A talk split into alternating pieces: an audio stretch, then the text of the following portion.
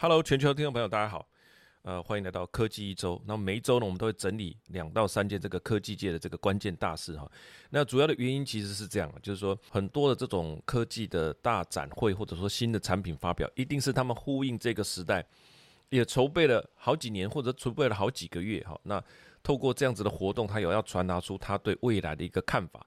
那除了产品本身值得关注之外，他对未来的看法。诶，其实也是我觉得非常有价值的一块，但是因为通常都会大概一个小时，甚至一个多小时、两个小时都有可能。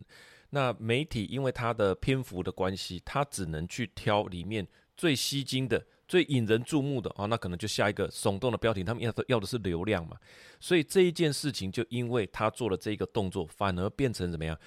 就是说，你能够从中得到的这些内容就变得很有限了。说像鲍尔讲话，他讲了一个多小时，哈，他自己讲大概十几二十分钟吧。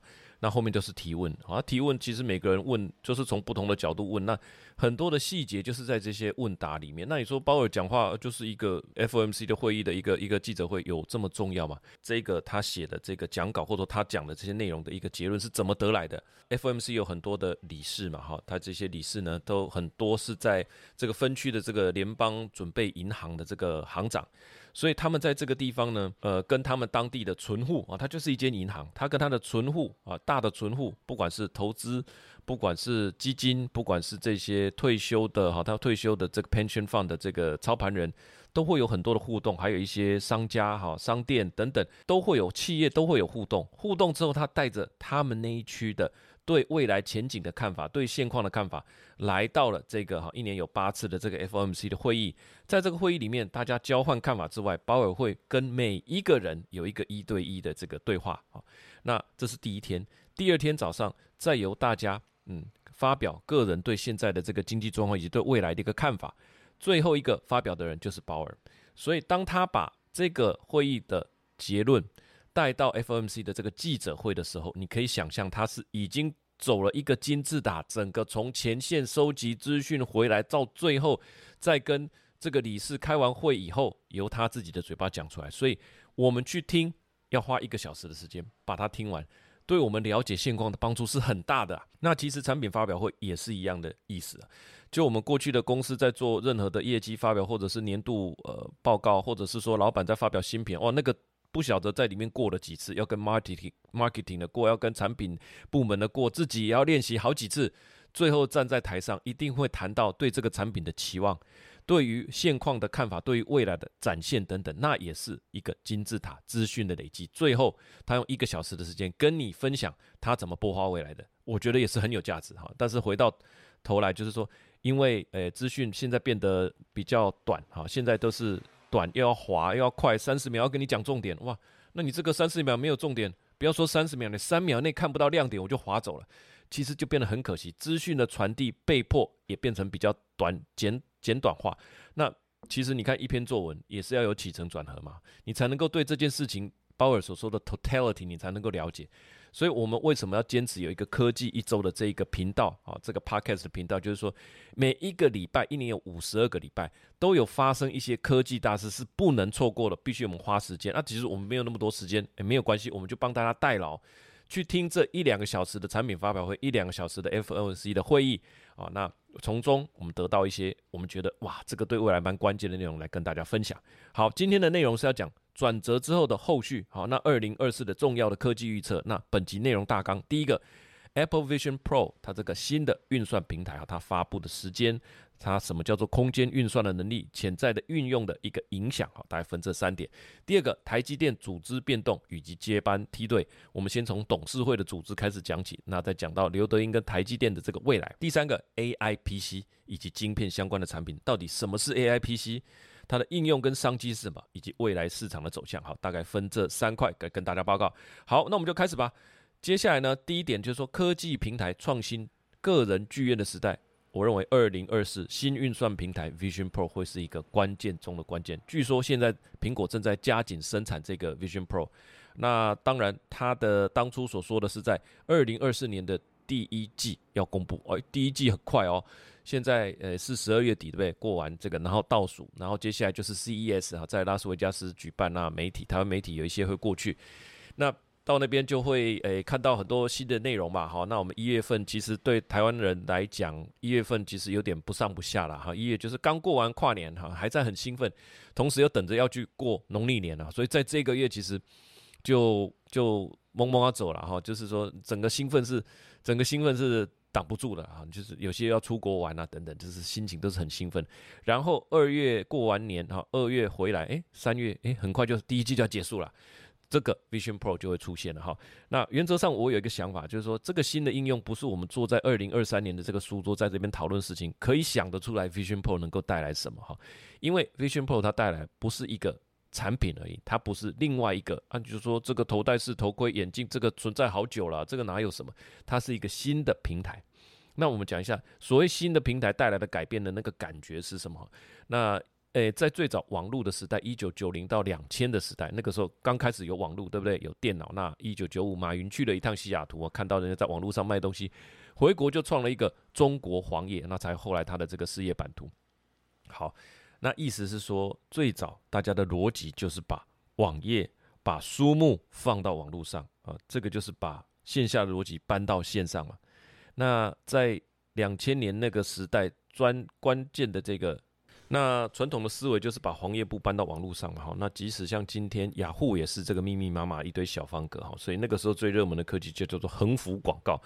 那后来谷歌出来了以后，就有所谓的搜寻加上关键字啊。那后来在二零零五、二零零六就有消费者自己产生内容，包含推特啊、包含脸书啊等等。这个回过头来就跟。一九九五年其实也过了十年了哈，一九九五到二零零六就有一个很大的差别。当初所关注的网域名称啊、流量啊、呃横幅广告啊、眼球经济啊，已经大大异其去了。那我们现在就谈到这个 Vision Pro，现在到二零二四年它就会上市哈，它是一定会上市的。那到时候应该会有一堆网红到这个苹果的总部去吧？哈，那就说啊，这个戴起来会不会头晕啊？头的重量啊等等，大概在。这一个层次上去做分享哈，其实它是一个具备有作业系统的一个平台，它是一个 Vision OS 的一个 platform。我们不要把它想象成一个产品，它是一个平台。我们来看一下它的，它绝对不是另外一个头戴的播放器哈。我们看一下它的官方的内容，它是这样说的：It's an all new platform, familiar framework and tools. Get ready to design and build an entirely new universe of apps and games for Apple Vision Pro. 里面的关键词是这个 New Universe，它是一个全新的宇宙哦，那不是另外一个啊头戴式的头盔而已哈。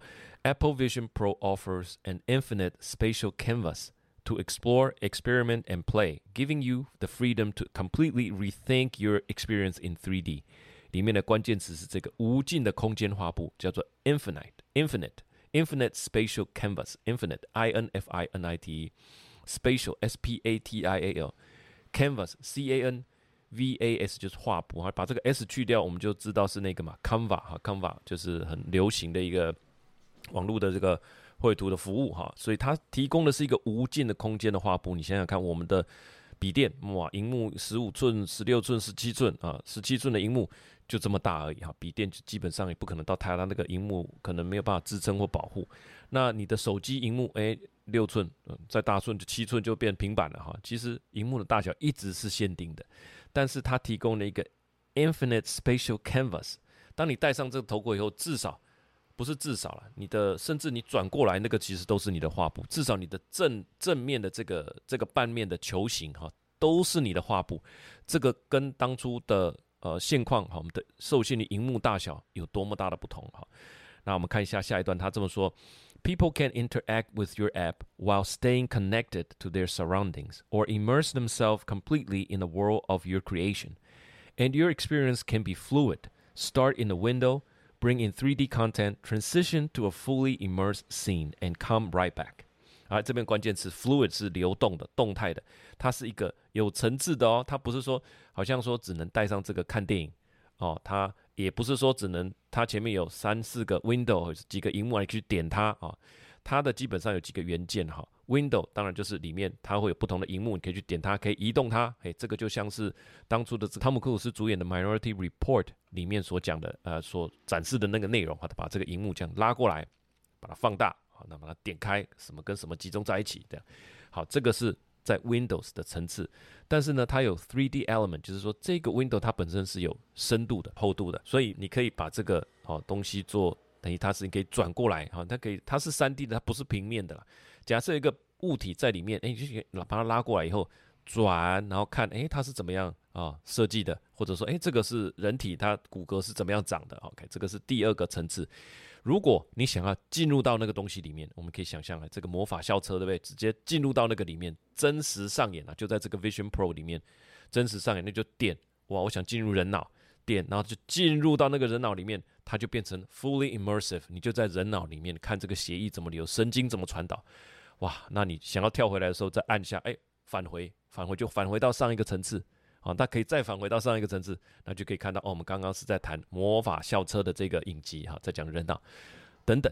好，他最后是这样说的：The choice is yours, and it all start with the building blocks of spatial computing in Vision OS。所以 Vision OS 它现在是一个呃平台，让很多的开发者，刚刚我们所写的这段内容是他针对开发者所写的一段内容。意思是说，希望你们来我们这里，尽情的用我们的画布，用我们的工具，在我们的这个无限的空间里面挥洒你的设计、你的创意。呃，我觉得从这个角度来看，它是一个 platform，现在应该有非常多的呃这个软体开发商想要在上面哈，赶快去做一些东西哈。那所以明年等到这个东西能够被买到的时候，诶。会不会已经有非常多的有意思的应用呢？我们拭目以待。除了这一点之外呢，还有另外一个重点哈，就是关于这个 spatial computing 到底是什么意思？什么叫做具备有空间运算的能力？刚刚所讲的，诶 j e f f 你刚刚所讲的那个内容，啊，不管是看影片啦，或者点开啦，好，在里面去做呃一些把一些荧幕叠在一起的，啊或者是进入到一个 immersive，其实它没有空间运算啊，它就是它其实就是在你眼前投影一个东西，那想办法在里面游走而已，它并没有针对。使用者周遭的环境，它是有感知的，所以重点来了。当初推出这个 spatial computing 的时候，我也觉得这是不是另外一个行销名字？然后后来我去研究一下，好，不是哦。它呃，在那一次的简报里面就有提到一个，它可以侦测你的手势。你戴上这个 goggle，戴上这个眼镜之后，它外外头有摄影机，它可以拍到外面的景色。同时呢，它也有外面有感测器，好，它也可以你的手这样 tap 两下，它可以完整的感受出来。OK，那这边我也附了一张图，它不只是 tap 啊，它可以 double tap，它还可以 pinch and hold 啊，就是这样捏着然后拉，或者是 pinch and drag 都可以。你捏着不要放开，这是一种；捏着往旁边拉又是另外一种。接着你双手捏，然后往左右拉又是一种，然后你左右旋转就变成 rotate。它现在至少有六种了，我认为它会开发越来越多种。那我们就想，如果它能够侦测到这个 double tap，那代表或者说它可以侦测到这十六个呃手势，那就代表几乎很多的人类手势，它是不是都可以看得出来？那人类的文明跟人类的这些手的灵巧跟做的动作有没有直接相关？有，比方说 DJ 刷碟哦，你这样手这样前后晃，对不对？这个刷碟它可不可以判断？如果可以，哇，那光这个 DJ 就有多少的运用可以可以开发了。第二个，厨师要甩锅哈，这不是说。不负责任的甩锅，他真的要甩锅哈。比如说菜包能菜包能要好吃，这个两面要酥啊，要烹啊，对不对？那这个蛋下去以后，满满的油，你还是要翻呐。这个翻的动作也是固定的啊。它可不可以侦测出，哎，你在甩锅？那可不可以有一些这种厨师的应用呢？包含打字啊，这些字母我们就是一直以来几十年来我们就习惯这样打字。它有没有办法判断呢？可以啊。还有泡咖啡，是不是要先压这个粉，然后塞进去，然后往左右扭，对不对？所以这些手势，你说人类在做的事情都是用双手在做的，所以所有双手东西它都可以侦测的时候，这个会有多少应用？不知道。好，我认为非常的有潜力。所以新的平台就是新的软体公司出头的机会。现在应该有非常多的研发团队在做 Vision Pro 的相关的研发。那我们再把 AI 的那块带进来。哦，刚刚所讲的，基本上从呃一开始是眼镜，然后可以看影片。然后到可以侦测你的手势，我们都还没有谈到 AI 哦。如果把 AI 加进来，在最新的这个谷歌的产品发布会里面就有提到，他们有多模的能力，意思是说它可以侦测你用手简单画的简图，你画了一只小鸭鸭，哎，不像也没关系，画虎不成反类犬也没关系啊，它可以帮你判断诶，你现在画的好像是什么？好，他可以用语音来告诉你。所以你一边画就可以用画画跟他互动，跟他沟通。如果说现在国中生在学这个，呃，国二的学生在学一元二次方程式，里面也要用到十字交乘法，还有配方法。好，那现在一整张的例题在这边。假设我带上这个，好像带上一个私人的家教一样。我一边手写我的算式的时候，诶，他好像感觉我快要写错了。他可不可以透过他的 Vision Pro 里面的一个影像成像来告诉我，诶，你所写的要注意到哦，这边这个数字跟这个数字加成起来是不是你上面的这个呢？它是不是可以做提示？也就是它可以做到呃一些细节，那这些细节是陪伴着使用者。我认为这个应用非常的大。那我觉得最大的改变会发生在哪里？就是教育跟学习。我们过去呢，荧幕是我们输入指令跟观看呃影像的一个装置，对不对？那表示这个电脑一直是跟我们站在对立面。我们透过触控荧幕告诉他，他用这个荧幕成像给我们看，那叫做对立面。但是接下来，如果他跟我们站在同一边呢？比方说 Meta 的雷朋眼镜，诶，你看到的就是他看到的。Humane 的人工智慧 AI Pin，它放在你的胸口，你眼前遇到的马路啊什么的，它全部你看得到，它就看得到。还有这个 Vision Pro，透过外部的摄影机以及感测器，它可以去分析外界的环境，并把它加强增益之后的资讯投射在你的这个镜框里面，哈，这个这个 Goggle 里面。那我认为这个是绝对做得到的，好，所以它能够把外部的讯息加工之后再告诉你。所以你说这样子的一个 AI 的平台，假设它卖十万，它现在就是卖十万了，三四九九美金，哈，三千三万，那再乘以三，就将近十万。那等于十万，你说很多吗？等于是半年的补习费啊，一个月补习费一两万了，那半年补习费不就已经五万到十万了？哦，所以，所以你说如果能够给小孩子很棒的一个学习的平台，不只是看，还有体验，还有互动，那呃，小孩子去睡觉，你也可以拿来看这个个人剧院，哇，这个很划算呐。那是不是特别针对个人的状态，可以得到一个 AI 的教导？哈，因材施教，真的。搞不好就在这十万块的呃 Apple Vision Pro 里面的得到的一个时间，所以假设他做得到这些事情，你会不会买？我一定会买。好，这就是我们第一个要讲的一个重点。那据说苹果 CEO 最近他每天都在用 Vision Pro，已经完成了一个追剧，追了好几十集的这个剧啊，都完成了，所以表示说很舒服啊，没有什么太大问题啊。我们就拭目以待，明年第一季就会上市。这我认为是二零二四年的一个重要的科技的一个重头戏。好，第二个关于科技大咖 TSMC 的接班团队，二零二四台积电接班团队浮出台面。那我们都知道，台积电的刘德英 Mark Liu 说他要退休了哈，明年开完这个股东会以后，他就不参加那董事会之后，他就不不不想要再被提名当做董事了哈。那我们来看一下他的组织。所以我们了解一个企业，要先从他的董事会开始聊起哈。这个是我们一般，我想上班族啊，我也是上班族哈，我们比较少去认识到这件事情了。那呃，过去因为做创投的关系，我们有机会参与到一些新创公司的董事会，好，那也有在后来自己从业的这个高科技公司，也有机会到呃董事开会的地方了，不是董事会，但是有时候会有董事一起来参与，我们大概知道他们彼此的互动是什么感觉。那到后面我参与了一个慈善的基金会，我担任副董事长，我才对这个呃从业人员跟董事、董事长、副董事长彼此之间的这种。关系好，比较有一个深刻的体验了。好，我们来看一下董事会。台积电董事会由十位具有世界级公司经营能力的人来组成的。这十位董事里面有六位是独立董事。我念一下，大概是哪些人？英国电信公司的执行长彼得·邦菲爵士，前台湾国家表演艺术中心董事长以及前行政院顾问陈国慈女士，前应用材料公司董事长麦克史宾连先生，前赛灵思公司总裁。摩西盖佛瑞洛现任台达电电子工业有限公司董事长海英俊先生，以及前麻省理工学院工学院的院长拉斐尔莱夫先生。哇，那这个是真的是一时之选呐！啊，这六个六位，那另外四位是谁啊？另外四位就是这个曾凡成啊，然后刘德英、魏哲嘉，以及呃这个我们的官方呃政府基金的这个代表，这有一位，这样这四位，所以真正的台积人只有三位：曾凡成。刘德英跟魏哲家，就他们三个。好，那董事会有什么职责呢？好，当然就是承袭了、延续了张忠谋博士对公司治理的理念。理念哈，要一个认真、有能力而且独立的董事会。他有三个任务：第一个，守法、财务透明，及时揭露重要资讯。所以你说，啊，Mark Liu 他在参加完这个科技圆桌会议之后，马上宣布啊，这就是公司宣布的，他是及时的告诉你哦，我们的这个重要人物啊，我们的这个共同执行长，他马上告诉你，让外界没有一个预测的时间，没有一个预测的空间。我说啊，你们什么时候退休啊？等等的，牛龙门公黑哦，我来告诉你。所以这个是及时揭露重要讯息的一个重要的动作。同时啊，他这个第一个任务里面还有一个不同的委员会，里面有一个委员会叫做公司治理暨永续委员会。所以有一个永永续的委员会专门在看这件事情哈，叫做公司治理。第二个责任就是呃。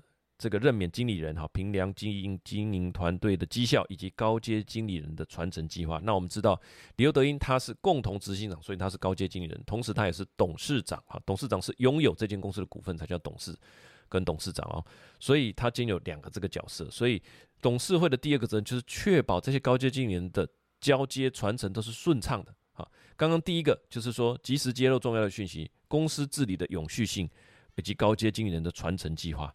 第三个当然就是他每一年受到大家重视的这个 capex 啊，资本支出啊，转投资啊，好，那去国外设厂啊等等，这是第三个责任，是决议这些重要的事项。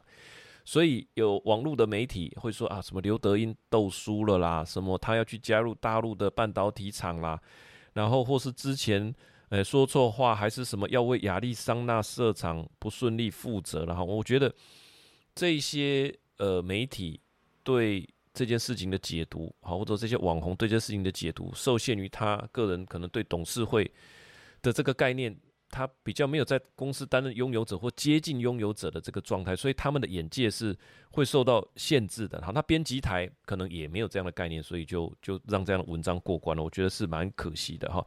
首先呢，董事他就是公司的拥有者、话事人跟首脑，他们要向股东负责。OK，全公司是向他负责。所以他不需要向公司的任何人负责，他就是公司的头了。OK，所以公司没有任何人能够让这些董事说你你离开，你离开没有办法。公司就是以这一群人为主导者，他是对股东负责。如果你是一个执行长，你没有公司的股份，那基本上你也是打工仔而已。所以这边要把一个世界级的公司，他们的董事会到董事的职责，哈，到董事的看长是什么，哈，跟大家分享。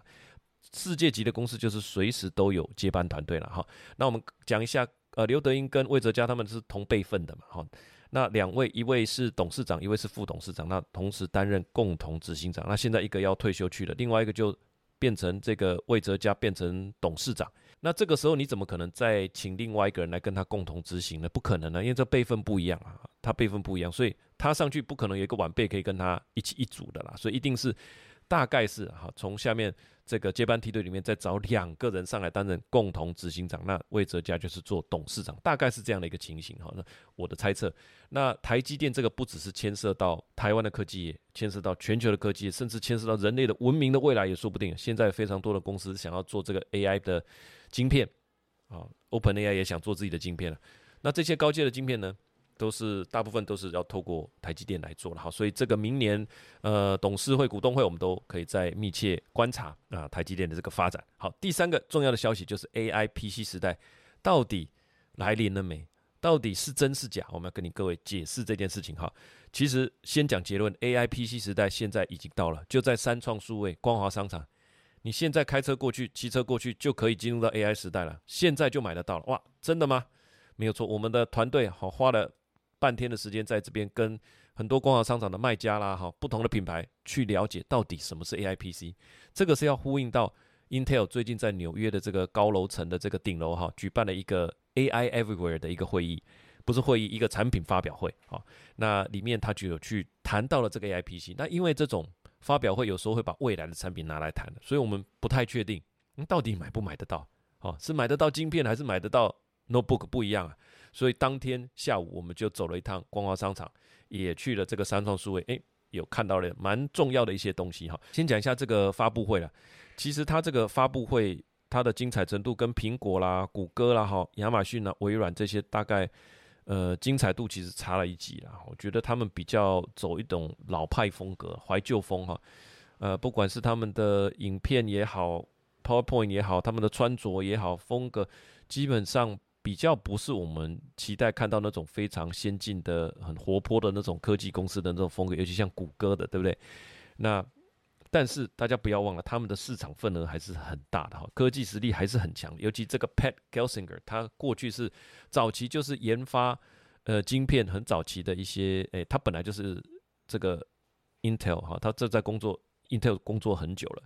那尤其他们的行销预算是非常庞大的，科技实力我觉得还是很强的。这个是我们对 Intel 要有一个正确的认知，它可能不是媒体的宠儿，不是说像哦这个。黄仁勋穿着皮衣啊，哈，逛夜市买麻花啊。那这个 A M D 的 Lisa 叔，台南女儿啊，哦，那 Open AI 哇，这个 Sam Altman 哇，很精彩啊，宫斗啊，哈，大概不是这个路数，他就是老派啊，穿着这个西装也有点过大，这样。其实，呃，我觉得就媒体的偏好度来讲，尤其他这个发布会在网络上找到的，其实资讯，我觉得跟其他 Open AI 跟 NVIDIA 比起来，数量少很多了。但是他实力还是很强的。好，我们先看一下 Pat 他是怎么说的。他说啊，这个 AI PC 的这个 moment 就像当初的 Centrino moment。他说，so much like the Centrino moment。我先讲一下什么是 Centrino。现在的笔电已经都有 WiFi 了，但是早期是没有 WiFi 的啊，很难想象。以前我们开会呢，要从这个桌子的中间会有一大撮一大坨的这网路线拉一条过来接在自己的笔电，你才有网路啊。哦，那后来慢慢有一个无线网络分享器，就是有人把这条线接去那个无线网络分享器，大家分那条网络的。你可以想象这个时代有多么大的差别。当初进入到无线网络，就是由这个 Intel 的 Centrino 这个晶片以及它的晶片组所带起来的。哈，它的整整个套件啊，就升级了，让笔电可以升级为无线网络。好，这是 Centrino。他说今天的 AI PC 就像是当初的 Centrino moment。So much like the Centrino moment, AI PC is for everyone. It's a new generation of PCs, and we are just getting started. We had 100 application vendors here with us today, and we expect hundreds more are going to find exciting use case that we haven't even think of yet. 哦，这边的关键词是什么？它有一百个，对不对？它有一百个这个软体的应用开发，今天在它跟他们一起在这边开发，呃，一起在这边发表。未来还会有更多的 hundreds of 啊，这个 application vendor 还会有更多的应用，所以这个就是说，在谈科技的时候，呃，亚洲 做的是实在的生意，就是说，你告诉我规格、时间、数量，哈，那我报给你价格，那什么时候出货给你，这个是很棒的生意，哈。那作为世界的领头羊，其实你必须去预测未来，你要告诉各位。告诉大家，未来我想要提供给你什么，我什么时候会给你？人类要往哪边走啊？这个是在科技公司的一个层次上面的一个不同，但绝对没有说台湾的公司怎么样不好。我觉得代工的生意是非常稳当、非常扎实。毕竟你有这些远见，你要透过台湾的公司做出来，透过亚洲的公司做出来，这这大家是做一个分工哈。只是我们要理解，他们在这件事情上面，AI PC 他要去做规划，并且把它做出来，这个就是他们的一个远见。那到底什么是？这个 Intel 口中的 AI PC 呢，其实就是搭载 NPU 的个人电脑。NPU 是什么？就是 Neural Processing Unit，N E U R A L Neural Processing，人工，好，就是这个人类神经的这种运算的方式，呃的一颗晶片就对，叫做 NPU，就跟 CPU、GPU 一样。第三个叫做 NPU，应用在哪里呢？我要做一个厘清哈。我们现在请这个 ChatGPT 做很多事情，这些东西并不是所谓的。本机上的 AI，因为那个是回传，那用的是 WiFi 回传资料到它的资料中心，它运算完再回传给你哈。这个并不是，但是什么是呢？什么是用到本机上面的 AI？就是你用念的，我用输入的，就是键盘吧。假设我用念的，我连续的念这两百二十五个单字给他，那他要判读，他的当场的语音判读，如果有 AI 的呃这个 AI 的 NPU 的这个功能，它在本机的判读上面就会变得特别强。OK，那我们可以想象，当初我们在笔电的这个进展的时候呢，一开始就是所谓的文书处理机嘛。哦，你要打字啊，做报告啊，对不对？你现在去逛逛商场，那些业务员是这样问你：你要干嘛？文书处理吗？还是要看影片、打 game？打 game 的话，那个就叫做游戏机，就是要有一个独立显卡、独立的晶片。现在就是说，有许多我们的输入，包含刚刚所讲的你的插画的输入、你的声音的输入。还有你跟别人视讯的时候，那个叫做你的影像的输入，透过你的前镜头，那你能不能够做背景的模糊？你能不能够做一些特效？其实都是要靠本机够不够力啊？能够靠本机够力的这个 NPU 来处理一些类比的输入，你的脸这就叫类比的输入，它不是打字的这种数位输入。你的声音也是一个类比的输入，它要能够判断这些单字。你画的插画，哎，那些哎鬼画符的这种插画，它要能够判断那是一只小鸭，这个也叫做类比的输入。所以要把类比的输入去做一个人工智慧的这种运算。你画了这个，嗯，我想几率最高的应该是一只小鸭，这个就叫做 AI 的运算。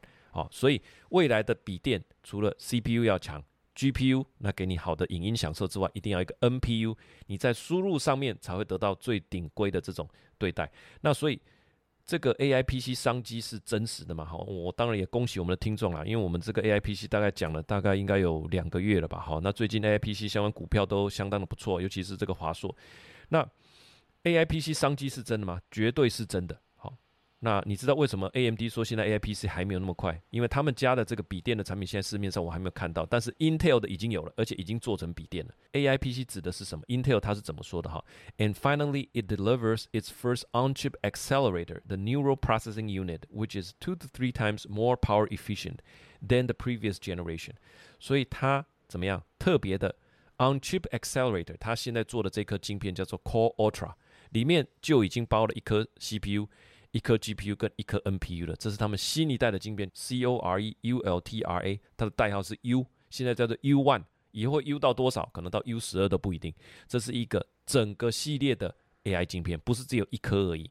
那他说有了这个 NPU，专门的去处理这些 AI，那因为它是专责处理，所以它非常的有效率，就不会去借用到 GPU。GPU 虽然非常的强大，但是它的耗电量很大，也会发热。如果耗电量很大的话，你的电池是不是要做大颗？你的散热板、散热导管是不是要做厚一点？那就会增加它的重量，增加它的厚度。现在把所有跟 AI 本机 AI 运用相关的全部转给好，就是外包给 NPU 来做的时候，GPU 就可以专门的去做影像，那就各司其职哈。CPU 做运算，那这个 GPU 做影像处理，NPU 就去做应用呃 AI 相关的应用。这样，这个笔电反而可以比以前更强，还更轻，还更省电，哦，持久力还更久。这个就是我们那天在光华商场所看到的。他给我看到的这些 AI PC，并没有变更厚，功能还更强大，哦，那更轻，我觉得非常的不简单。好，好，那简单讲，我们就把 NPU 以及 CPU 跟 GPU 的这一部分呢，把它做一个完整的陈述了哈。我这边附了一张图，你现在到光华商场打开这个电脑，叫它。开 NPU 的这个效能给你看，它马上就可以开出来，有一个 CPU，有一个 GPU 跟 NPU。你每开一个应用程式，它都可以看到这个有用到多少 GPU 啊，有多少用到这个 NPU。所以未来这一方面的应用会越来越多的。好，那这个是肯定的。那我们举一个例子哈，如果一样回到刚刚讲的一元二次方程式，我们现在不是都有触控板吗？假设你拿一支笔，那你在上面写 ax 平方加 bx 加 c，因为你手写嘛。手写让他当场能够辨识，说哦，你写的是这个 a x 平方加 b x 加 c，他可以配合着你，跟你一起运算，跟你在旁边指导你，那这个就是非常好的一个运用，绝对就会把 NPU 的那一部分提升提升，那它那个效能的运用给运用出来啊，因为它是从一个模糊呃的状态，它要能够感知说这个就是 a x 平方加 b x 加 c，从你的手写的这个 handwriting 能够转译，那就会用到 NPU。好，现在 Intel 整合了这个 NPU 的这个晶片，就叫做 Core Ultra。好，那未来它还会出很多很多的系列。最主要的应用，像 Copilot 也是，里面的一个业务员告诉我，未来我们不是用只能用这个打字告诉他，或手写告诉你，用声音来告诉他可以，请这个 Copilot 帮你找什么什么资料。所以它是不是要能够判读你的语音？那除了 Copilot 之外，谷歌也有 Bard，它跟它 Document 的结合，所以以后的这些判读，它不会。传回去网络再传回来，它在你本机这边就可以判断了。好，这边是我们对这个的理解，跟我们到市场上面去看所找到的这些资讯，来跟大家分享了。哈，那我会不会在二零二四年买 AI 的 notebook？那我们就看，如果电脑它本身就具备判读语音，而且可以帮我上字幕，哇，那这个很棒啊，不需要透过任何第三方的收费软体。如果它的触控板可以让我写字画图，马上帮我优化成可爱而且独一无二的插画。如果我的视讯镜头能够把我的这个人脸呢，透过 AI 的加持，让我的肤色更自然，甚至呢有这个自然的打光的效果，所以我不用再去买真实的这个直播工具。如果有这些功能，我会马上买，因为它就是数位创作时代的一个重要工具，就是 AI PC。好，以上的三点整理呢，呃，我想我最后提一点我自己的想法，就是说我们会发觉科技的东西真的变化很快哈。前几集我们才在讲说这个 ChatGPT 会讲话，好像很了不起一样，现在已经觉得没什么了。